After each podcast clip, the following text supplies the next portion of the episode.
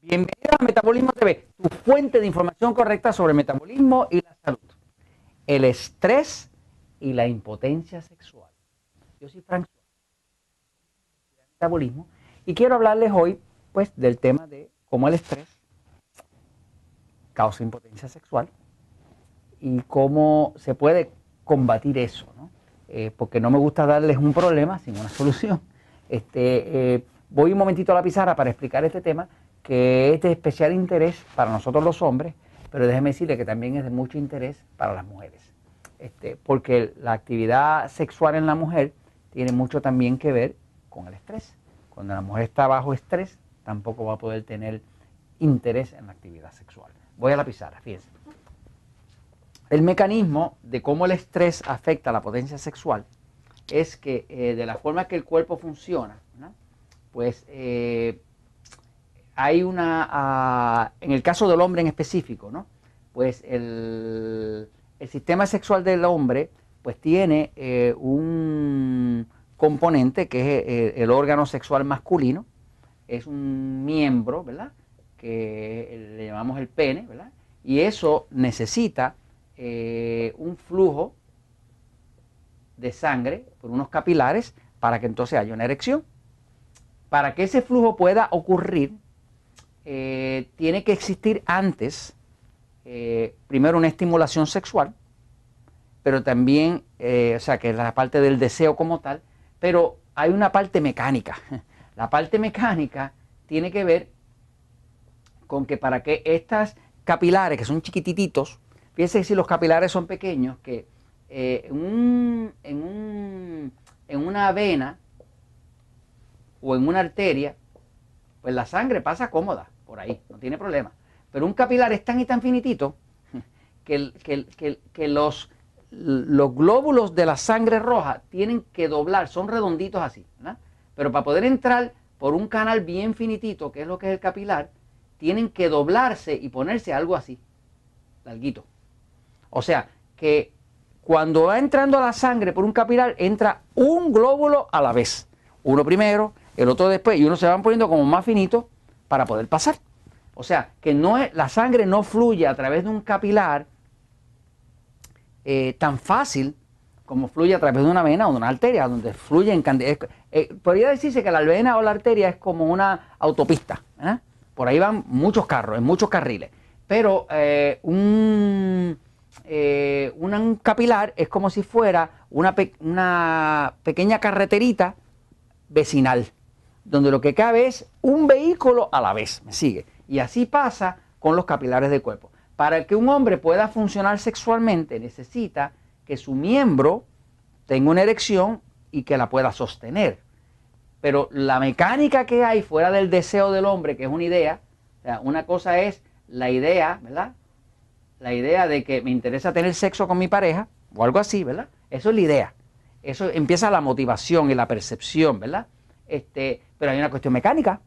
Eh, cuando hay problemas de potencia sexual, de eh, que el hombre no puede tener una erección, no puede sostenerla, o la pierde demasiado rápida, pues estamos confrontando no solamente la parte de acá, estamos confrontando la, parte mecánica. ¿Qué pasa? Hay una sustancia que se llama ácido nítrico. El ácido nítrico es la sustancia que permite que este capilar se, se enanche se distienda. Y eso hace que entonces la sangre puede pasar más rápido y llenar el miembro. Porque todo lo que llena el miembro son capilares, no son arterias, no son venas como tal, son capilares, ¿no? Entonces, necesita que haya ácido nítrico. El ácido nítrico hace que una apertura que se veía así, de momento se ve así. Porque ahora cabe mucho más por aquí que por acá. Entonces, básicamente, eh, eh, eh, los medicamentos como la Viagra, como Cialis, todos esos medicamentos lo que hacen es que bloquean una enzima que tiene el cuerpo natural que destruye el ácido nítrico. Así que funciona. Así que cuando una persona está usando Viagra o, Cialis o alguno de estos medicamentos este, contra la potencia sexual, contra la disfunción sexual, como le llaman para que se oiga bien, ¿verdad? Pues básicamente todos están trabajando con, bloquear aquello que destruye el ácido nítrico. Eh, por lo tanto, cualquier cosa que destruya el ácido nítrico, pues definitivamente eh, va a ser impotencia sexual. En el caso de la mujer afecta igual, porque la mujer para poder este, eh, disfrutar del acto necesita que los capilares de la parte de la vulva también se, activen y se llenen de sangre. Este, y, lo mismo pasa. Si cualquier cosa afecta la producción de ácido nítrico, pues entonces tampoco la mujer va a tener deseo y se va a llamar frigidez. En el caso de los hombres, usted oye que hablan mucho de la impotencia sexual, ¿por qué? Porque hay un condenado medicamento para venderle.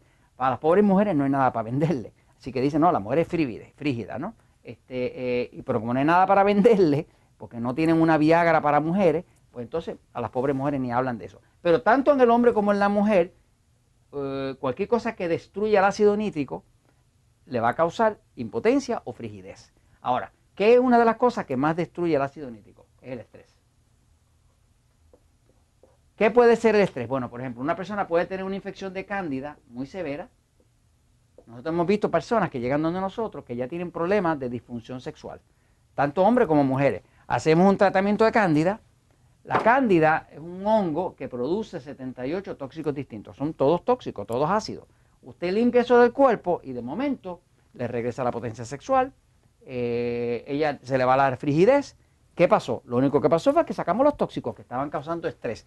Todo lo que causa estrés obliga al cuerpo a parar la producción de ácido nítrico. Cuando se para la producción de ácido nítrico, los capilares empiezan a cerrarse y ya no puede funcionar el sistema. ¿no?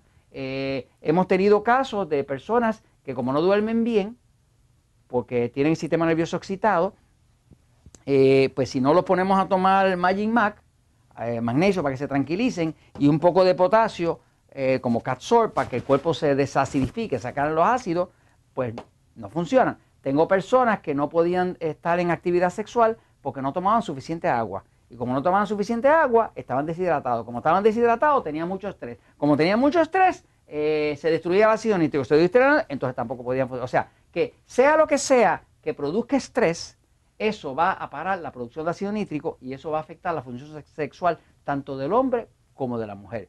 Así que aquí hay que controlar el estrés para entonces no tener problemas ni de impotencia ni de infertilidad, ni de, no de infertilidad, sino de frialdad, de, de frigidez, ¿verdad? Así que esto se los comento pues porque la verdad siempre triunfa.